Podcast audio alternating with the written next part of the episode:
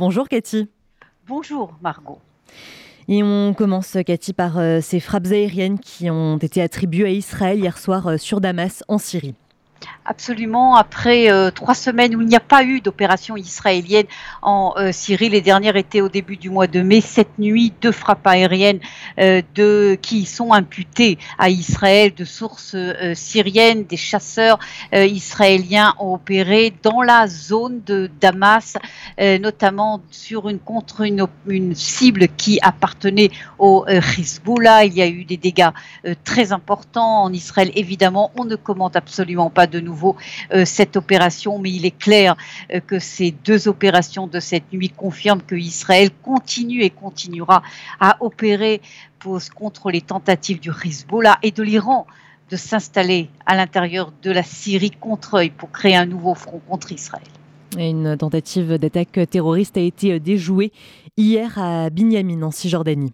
Absolument, il faut remarquer que cette tentative d'attentat hier n'est pas du tout euh, isolée. Cela fait depuis le début des fêtes de Shavuot euh, jeudi, où il y a eu une série euh, d'attentats qui ont été par chance, parfois même on peut dire par miracle, déjoués. L'affaire de Benjamin dont vous parlez hier de justesse, un attentat qui a été déjoué, l'affaire la plus grave qui a été déjouée dans la zone de Hebron ou dans une petite implantation près de Hebron, un terroriste a réussi à s'infiltrer sans que personne s'en aperçoive avec un couteau à la main, à se promener pendant plusieurs, à marcher pendant plusieurs minutes à l'intérieur de cette petite implantation, à passer près d'un jardin d'enfants, s'approcher de la synagogue, lorsque par chance euh, un euh, des fidèles s'est aperçu qu'il y avait un homme qui se trouvait dans la cour, prêt à rentrer dans la synagogue avec un couteau à la main, et le terroriste a été déjoué de justesse. On imagine ce qui aurait pu être le résultat lorsque tellement d'enfants entouraient euh, ce terroriste. Et par ailleurs, Cathy, des impacts de balles ont été euh, constatés hier sur une habitation israélienne à Ganner, dans le nord euh, de l'État hébreu. il s'agit d'une affaire encore beaucoup plus grave car Ganner se trouve à l'intérieur du territoire israélien dans la zone du Gilboa et euh, ce n'est pas la première fois où à partir du territoire palestinien dans toute cette zone de Jenin qui jouxte évidemment les, villes et les villages israéliens dans la zone du Gilboa au nord d'Israël tire à plusieurs, parfois à plusieurs centaines de mètres et parfois même à plusieurs kilomètres, arrive à tirer en direction euh, euh, de, de, villages israéliens. Hier, c'est ce qui s'est passé comme vous décrivez. Cela a été découvert quelques heures plus tard où des impacts de balles ont été découverts à l'intérieur d'une maison de ce village euh, israélien. Et de, la police israélienne essaye de trouver des parades à ce phénomène qui se répète trop souvent ces dernières semaines. Autre sujet, Cathy, Israël a dévoilé des informations inédites sur la guerre de Kippour.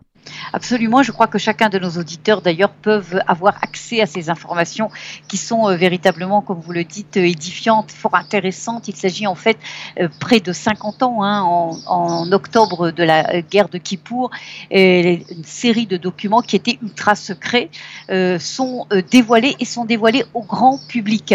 L'ère du digital oblige, un site internet a été créé par les forces de défense israéliennes, par Tsahal et le ministère de la Défense, où chacun, à partir d'Israël et dans le monde entier peuvent avoir accès à ces documents, des milliers de, photos, de films vidéo et évidemment aussi euh, des documents. Parmi tous ces documents, les plus édifiants confirment ce que l'on savait déjà, que les services de renseignement ont mal évalué les risques de la guerre de Kippour. Il y a même un document qui montre que quelques heures véritablement avant le début euh, de la guerre, de l'attaque euh, égyptienne, il y a eu des doutes au sein des services de renseignement si oui ou non il y aurait une attaque.